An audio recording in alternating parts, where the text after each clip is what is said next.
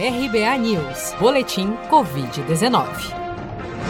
O balanço oficial do Ministério da Saúde, divulgado na noite desta quinta-feira, 12 de novembro, aponta que no Brasil, 5.781.582 pessoas já foram infectadas pelo novo coronavírus. Sendo que desse total, 164.281 já morreram por complicações decorrentes da infecção desde o início da pandemia.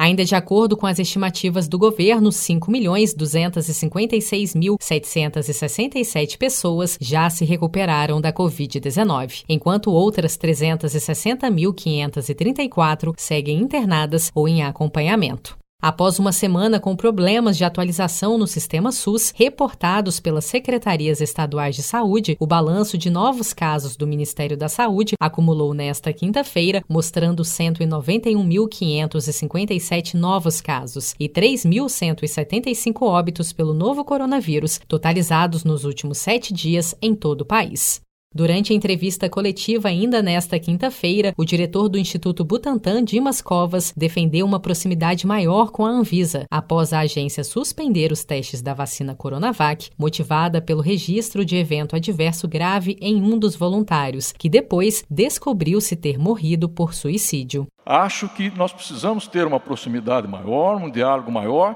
de ambas as partes.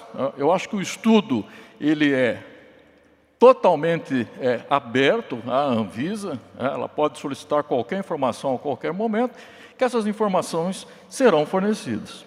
Segundo Dimas Covas, o período de suspensão não foi suficiente para atrasar a estimativa de início da aplicação em massa da vacina, prevista para começar em janeiro do próximo ano.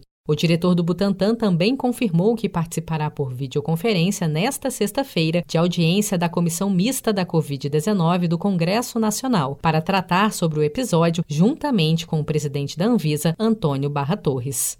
Se você quer começar a investir de um jeito fácil e sem riscos, faça uma poupança no Sicredi. As pequenas economias do seu dia a dia vão se transformar na segurança do presente e do futuro. Separe um valor todos os meses e invista em você. Poupe com o Sicredi, pois gente que coopera cresce. Com produção de Felipe Andrade de Brasília, Daniele Vaz.